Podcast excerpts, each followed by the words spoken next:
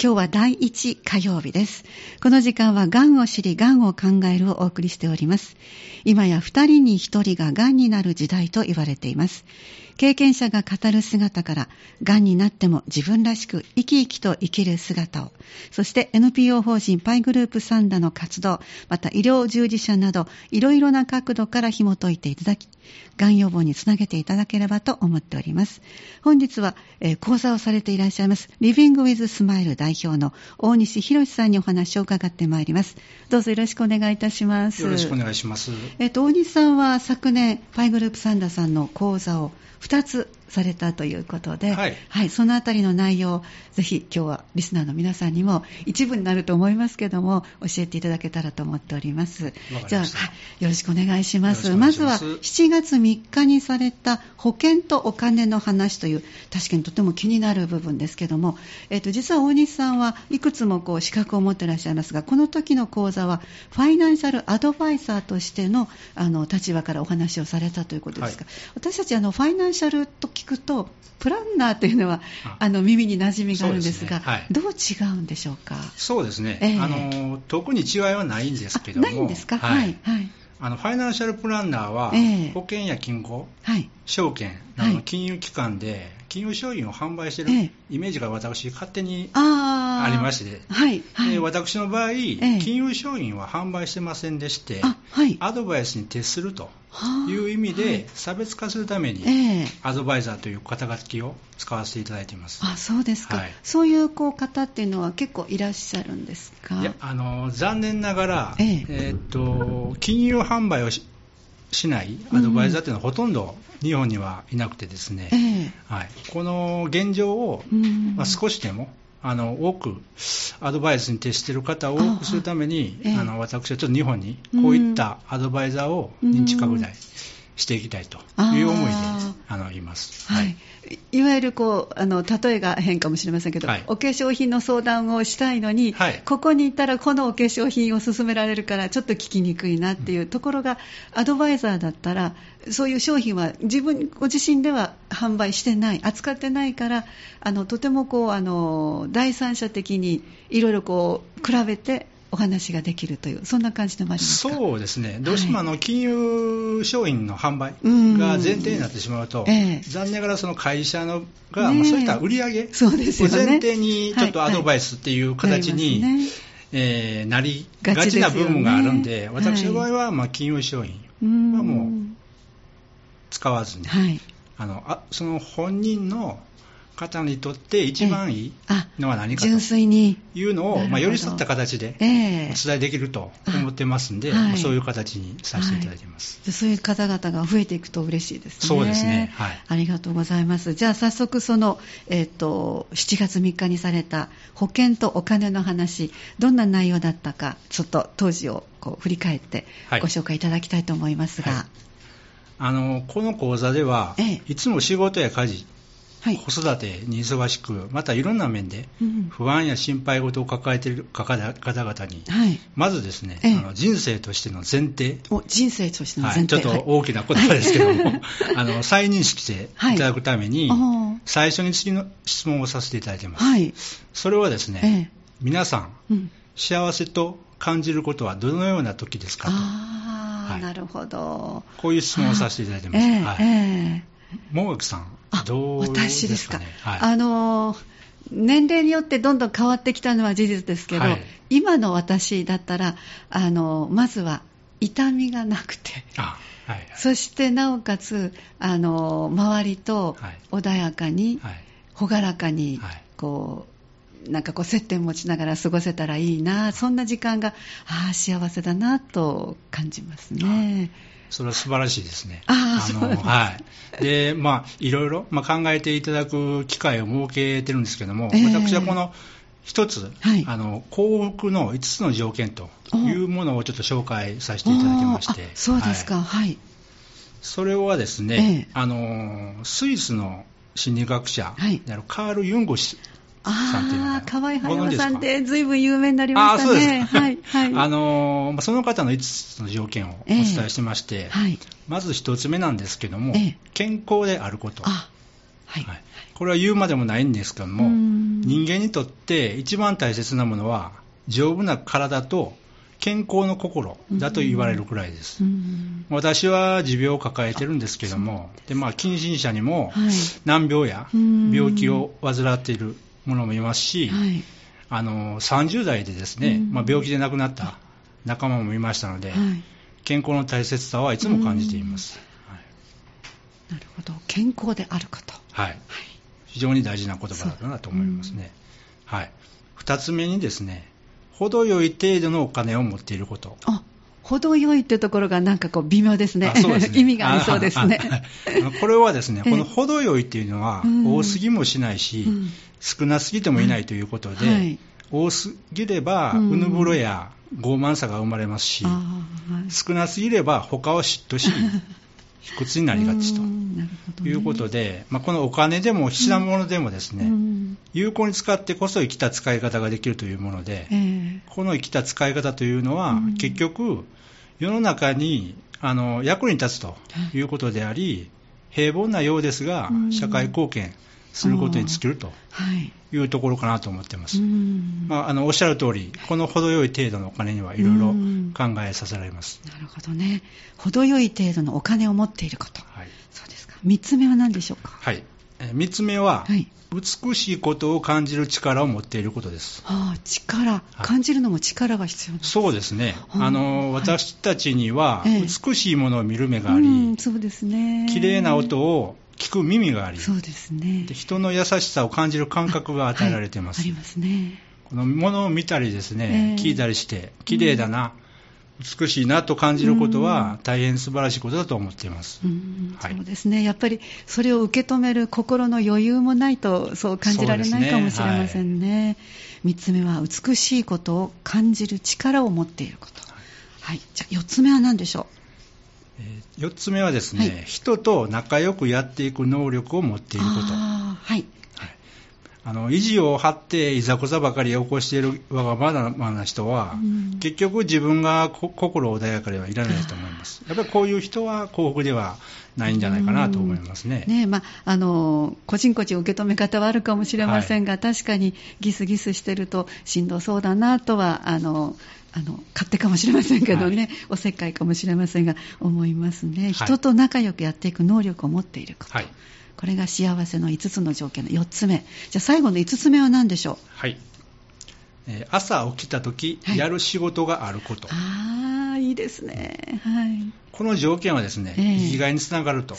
いうところで、まあ、仕事や趣味、はい。えボランティアなど、どんなことでもいいんですけども、うん。熱中することがあり、はい。やろうと意欲を燃やすことがあるのは、うん。まあ、幸せのことだなと思います。本当ですね、えーお朝起きた時やる仕事があること、これはもう何でも自分で作れますからね。何でもいいと思います。ね本当に、ね。はい遊びでもいいですし、はい。何でもいいと思います。はい、わ、かりました。まずはじゃあこの5つの条件を伺ったので、当日の講座の内容、じゃあぜひご紹介ください。はい。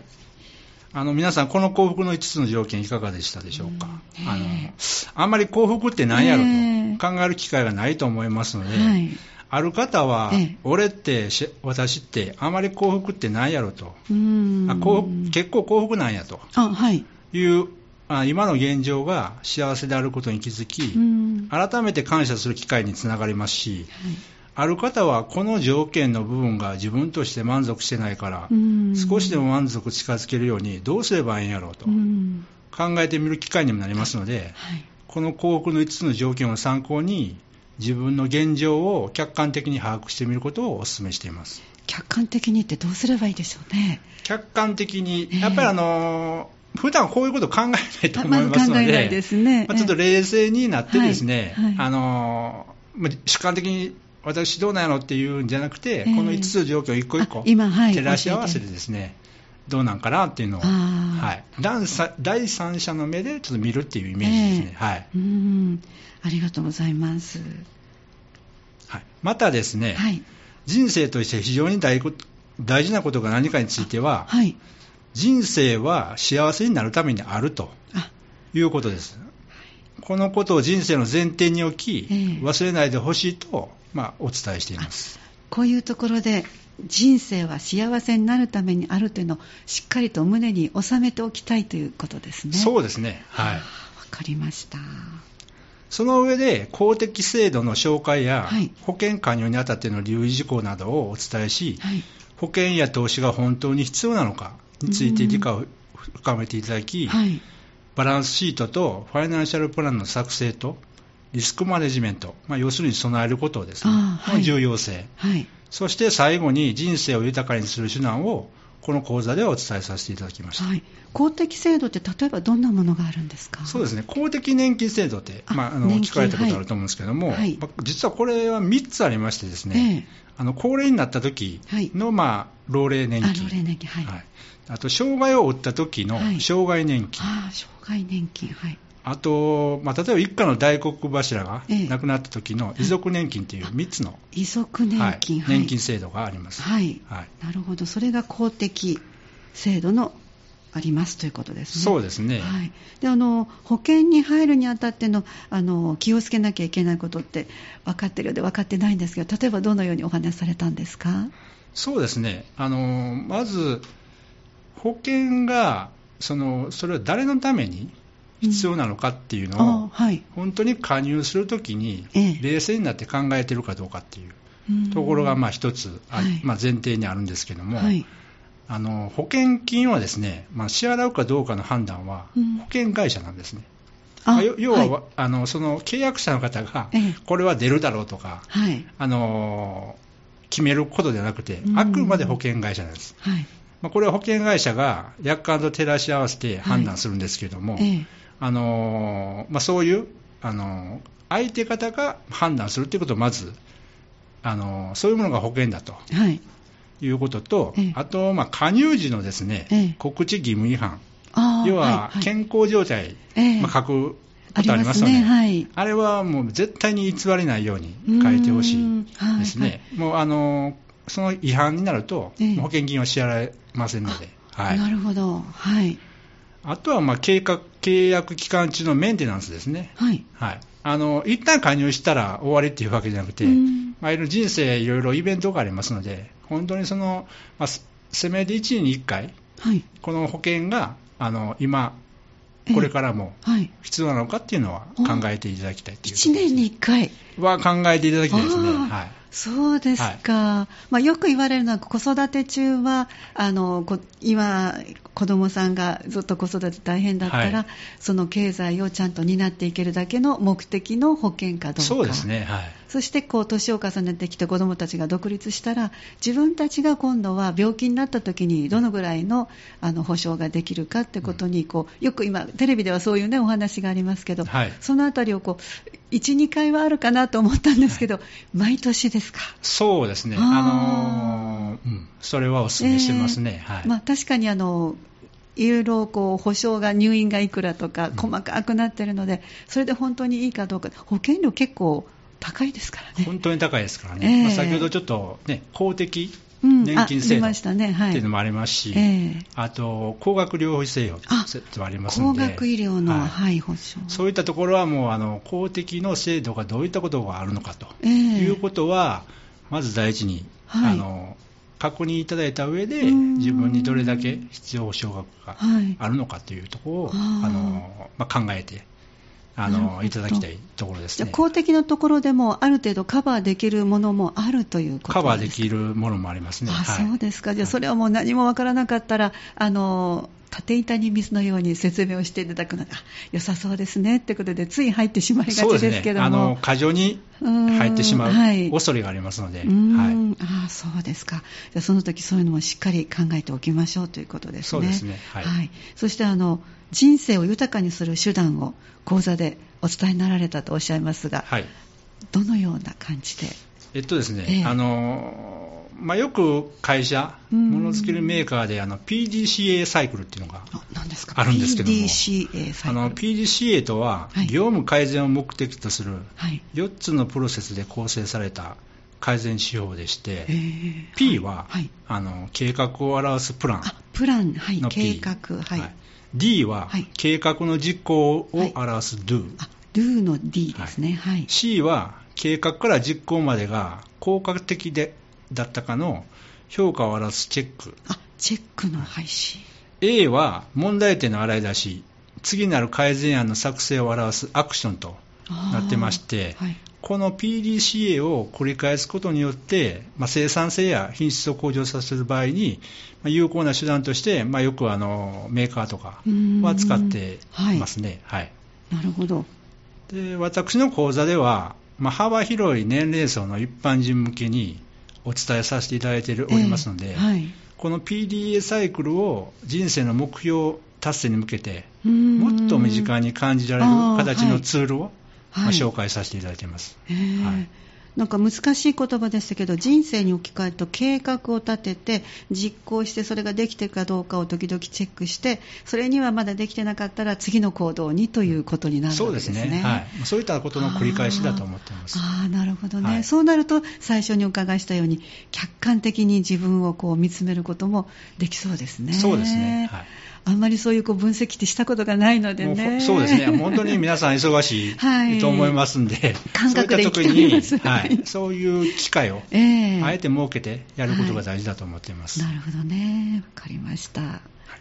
でテレビなどのですね、はい、まあ、宣伝や詩人がやっているからとか、みんながやっているからとかで、ええ、自分も保険に入ろう、うんうん、投資をしてみようと、はい、現状把握や出口戦略を考えずに、言われるがままに お金を使い続けてしまっている。ことがないようにですね、はいはい、お金の使い方は人生と同じく人それぞれ違うものであること、え、そして自分の場合はどうなのか、を考えることが非常に重要であることを今後も伝えていただき伝えていきたいと思っています。ありがとうございます。確かに客観的にいろんなことをちょっとチェックする期間になったかもしれませんね。この講座を受けられた皆さんどんな感想を持っていらっしゃいましたでしょうか？そうですね。あのそのままお伝えしますと、はい、まあ、保険を見直しをしたい。やっぱりそうか、はい、ファイナンシャルプランを作成しようと思います。はい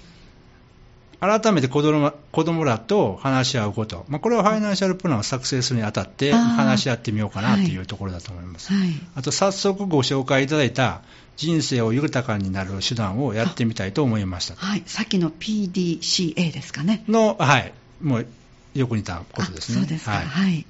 あと、知ることはリスク回避につながること、うん、本当に必要なのか考えないといけないと思いました。はいで毎日やることがあることが大切と、まあ、人生の大切なことが分かったとい。うところで、はい、あとは保険金は請求しないと出ないと、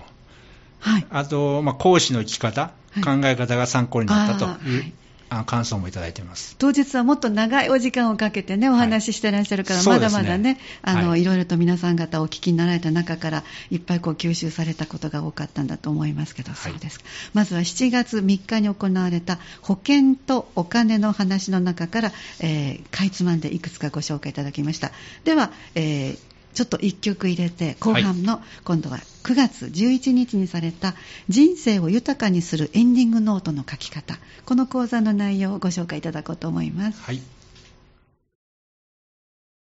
がんを知り、がんを考える NPO 法人パイグループサンダさんの活動に、えー、昨年は2度講座をえー、開いていらっしゃいます。講師としてお話をされました。前半の方では、えー、ファイナンシャルアドバイザーとして、後半は、えー、上級相続診断士としてのお話をされましたリビングウィズスマイル代表の大西博さんにお話をいただいております。後半もお付き合いよろしくお願いいたします。では、えー、2回目の講座9月11日に開催されました人生を豊かにするエンディングノートの書き方、えー、このお話を上級相談診断相続相談士。えー、この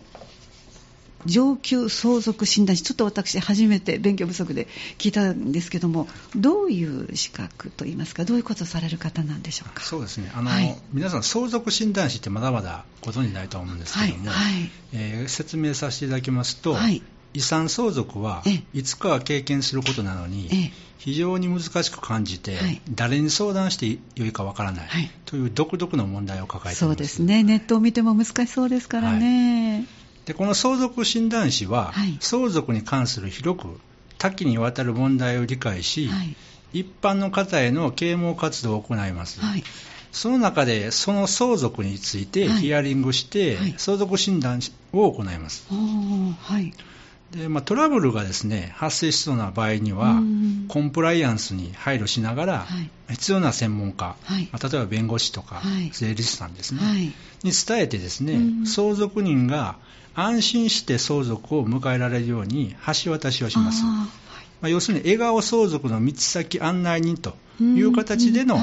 社会的役割を担います。あそうなんですね、で相続がですね、ええ、荒相続っていうにならないようにですね、すね。はい、笑顔で相続を迎えるお手お手伝いをするのが相続診断士であり、はい、これから、まあ、大相続時代と言われてるんですけども、えー、非常に求められる資格だなと思ってます。そうですか、はい。で私が母親が亡くなった時にですね、えまあ、この代表相続人の私にぴったりの資格でしたので、はい、私が母親が亡くなった年にこの資格を取得しました。はい。えー、そして、まあ、現在ですね、相続診断協会は国家資格,、資格を目指してますので、はい、ご興味のある方はぜひ取得してですね、はい、仲間に加わっていただきたいと思っています。はい、あのー現在、何人ぐらいが活動していらっしゃるんですそうですね、今年の初めの時点ですけども、え約4万5300人程度。あ結構たくさんいらっしゃるんですね。はい、でまあ、相続診断者はそのうち、まあ、4万5千人程度で、はい、残りのまあ約800人程度が上級相続診断士、はい、大体1.7%ぐらいですけども、はい、まあ、上級相続診断士はこの知識と、まあ実、実務を身につけてい。る方の資格になります。あ、そうですか。どこに行ったらお会いできるんでしょうかね。そうですね。もちろん、あの、この相続診断協会のホームページだと、はい、あの上級相続診断士の方が載ってますし、えー、もしくはよく、まあ、おられるのが、あのえーとまあ、保険の方もおられば、司法書士の方もおられるし、うんはい、税理士、はいえー、弁護士、はい、っていう方も取っておられるますので同時に持ってらっしゃる方もおありと。はい、はいあそうですか。じゃあ、まずはホームページ、えー、相続診断士協会ですか。相続診断協会ですね。診断協会、はい、はい。それでちょっと検索をしてみられると、ね、はい、お近くにいらっしゃる方、または、あの、あ、ここに連絡したらいいんだなってことが分かるようになっているということですね、はい。ありがとうございます。じゃあ早速、人生を豊かにするエンディングノートの書き方、えー、どのような講座だったのか、内容を具体的にご紹介ください。はい。えっと、まあ、年間ですね、ええ、何人の方が亡くなっておられるかと。いう質問とかで入って、はい。はい、私の講座の場合は、まあ、よくコミュニケーションを取りたいんで、はい、そういった形でさせていただいてるんですけども、えー、まあ、こういったあの現状がですね、どうしても荒相続っていうあの人数がもう10年間で倍にぐらいになってまして、まあ、これはいろんな要因があるんですけども、えー、そういったことをまず、はい、あの相続の現状をお伝えさせていただいてます。例えばどんなことでいわゆる荒相続の相続になるんですか？そうですね、あのやっぱりその遺産の、まあ、相続につながりますので、はい、まあ、そういったあのところがですね、あのその相続人の方の、まあ、状況に応じると、やっぱり伝え方、伝えてないとですね、どういったそういったことが争うっていうことのえー、部分がやっぱりつながってくるのがあります、ね、伝えてないということは、お互いのコミュニケーションということですか？それに作りと思いますね、はい、額が多いから少ないからは関係ない関係ないですね、はい、どうしてもこのあの荒相続で増えているのはですね、まあ、よくあの自分の、まあ、絵はお金がないからと関係ないっていう方が多いんですけども、はいはい、実はですね荒相続になっているのはですね、大体あの5000万円以下、はい、で大体もうあのほとんどを占めてますね、はい、あそうなんです、ね、だからあの荒相続になっているのは遺産が多いからっていうわけじゃなくてこれはもう全員の方が対象だというところを、まあ、あのお伝えしていってます、はい、さっきおっしゃったように、えー、いわゆるこう相続する人たちのお互いのコミュニケーション不足がもうこれに尽きるとおっしゃったので、はい、そういう状況になったらしっかりと話し合いをしていく、はい、できれば全員の方がいいんでしょうね。あもうそれは絶対ですね。絶対ですか？絶対です。はい、個々にやってはダメで。個々にやってはダメですね。で、まずやっぱりその親。が、まあ、そういうことを、まあ、事前に伝えておくっていうのが、非常に、あの、寛容かと思います。じゃあ、譲る側が存命の時にみんなでお話をすると、はい、なるほどねただまあそこの部分はなかなかね、やっぱりいろいろな方がおられますんで、難しい面もありますので、えー、そうですよね、そうですね、はい、そういったところで、まあ、我々の相続の診断士の役割としてですね、えー、まあ、遺言とか、あまあ、エンディングノートを用いることの重要性をお伝えしています。はい、なるほどね。遺言、エンディングノートですね。もがさん、はい、書かれてます？い。え、書いておりません。ぜひこの機会にですね、はい、あのまた、えー、あのお伝えしてきますんで、はい、はい、ちょっと考えてみていきたいなとそうですね。エンディングノートっていうのはね、ちょっと関心もあったので、はい、あの本屋さんで買ってはいます。手元にもあります。ででも、パッと見て、あ今でなくていいかなとか、時間のある時にと思って、そ,、ね、あのそのままちょっと置いてありますけども。あのエンディングノートの存在はですね、ええ、まあ、おっしゃる通り認知はされてきてるんですけども、ね、残念ながらエンディングノートは持っているけど、はい、そのまま置いたままと、まあ今、本当に。その通りですね。で実際に書くことに手をつなげていない方が大半なんです、やっぱりそうなんですね、はい、そうなんです。でまた遺言やエンディングノートの必要性を紹介する講座はよくあるのですけども、はい、私の講座では、笑顔相続ノートと笑顔相続ノート練習帳と、いう2つの冊子を用いてですね、ええ、実際に書き始めていただいています、え、この2つを用意されるというのは何かこう意味があるんですか？あそうですね、はい、あの笑顔相続ノートって、まあ、よくあのエンディングノートなんですけども、はい。はい、もう一つのこの笑顔相続のための笑顔相続ノート練習帳、っていうのは、まあ、いきなりちょっと笑顔相続ノート書くのは、そこなんですよ。ちょっと、いきなり書くのが、ね、とっつきにくいっていうところがあるので、えー、非常にちょっとあの重要なところで、この練習帳。なるほど、いいですね。いろんな説問があるんですけども、はい、そういったものを使いまして、どんな説問があるんですか、例えば。そうですね。はいまず最初に、ええ、あの一番大切な人は誰ですかっていう。のがまず説明いきなりなんか、いきなり、ね、はい、そうですね、わあんまり考えないですけど、そうなんですよね、はい、あ大切な人まあ、そういったところが始まってですね、はい、あのその自分の思い、自分の人生を、あのちょっと考える。それやっぱり最初から書いていくのに意味があるんですか、飛び飛びとか、飛び飛びは、この練習帳に関しては、は。い、あの最初から、最初からの方がいいやっていただきたいと思います、そうすると、自分の中でなんかいろんなものが見えてくるんですか、あのはい。あの非常に見えてくるところがあると思います。あそうですか、はい、もう少しいくつか、その中で抜粋でお聞かせいただけたら。そうですね、えーあとは、まあ、あの仕事や友人などの人間関係図を書いてくださいとか、あはい、はい、そういったところとか、えーえー、まあ、あなたの命はあと1年と余命宣告されました、うん、あの人間関係図の中でキーと思われる人にメッセージを書いてくださいとか。そういったところですね。自分では思いつかないとこですけども、はい、あのそういうふうにちょっと想定をしながら、はい自分がこうこの先っていうことをなんか考えるのに整理できそうですね。そうですね。やはり、まあ、そのリスクはやっぱり想像することが非常に重要かなと思いますね。えーはい、あのさっきそのね、私逆に質問して自分の中でふっと気がついたのが、本ちゃんは本当にね、書いてしまうとね、なんかこう書きづらかったりとか、うんえこう書き直しするのにこう汚してしまったらダメだなと思いますけど練習帳があるといいですよね。そうですね、はい、練習帳はまあ全て書いていただきたいんですけども、はい、一連の内容になってますんで、ん。そのよくあるエンディングノートですね、はい、の方は本当に書けるところから書いていただいたらいいです。はい、はい、じゃそれは講座の中で全部していかれたんですか？そうですね、紹介はさせていただきます、えー、ただ、まあ、限られた時間ですので、あそうですね、のポイント、ポイント、絞って、あの、書いていただいてます。あそうですか、はい、そのエンディングノートを書く目的をご紹介いただいたんでしょうか？そうですね、はい。えっとまあ、今お伝えした通り、一つ目がですねやっぱり家族のへの連絡帳ですね、うん、あまあ、その本人の略歴、出生から社会人、はい、結婚生活、はい、子育て、まあ、家族や大切な人への思いとかですね、はい、あと、まあ、介護、貢献、延命治療、はい、遺言、はい、葬儀、お墓、仏壇について、まあ、どうしてほしいのか。あなるほど、そういう細かいところの。あと、家系図とか、えー、まあ、あと、まあ、財産ですね。あと、緊急連絡先というところで、えー、が、まあ、内容になっています、ね、これが家族への連絡帳とそうですね、はい、で2つ目がですね、ええ、笑顔で相続を迎えるための家族とのコミュニケーションツールとしてこれを使ってほしいと思ってます、はい、は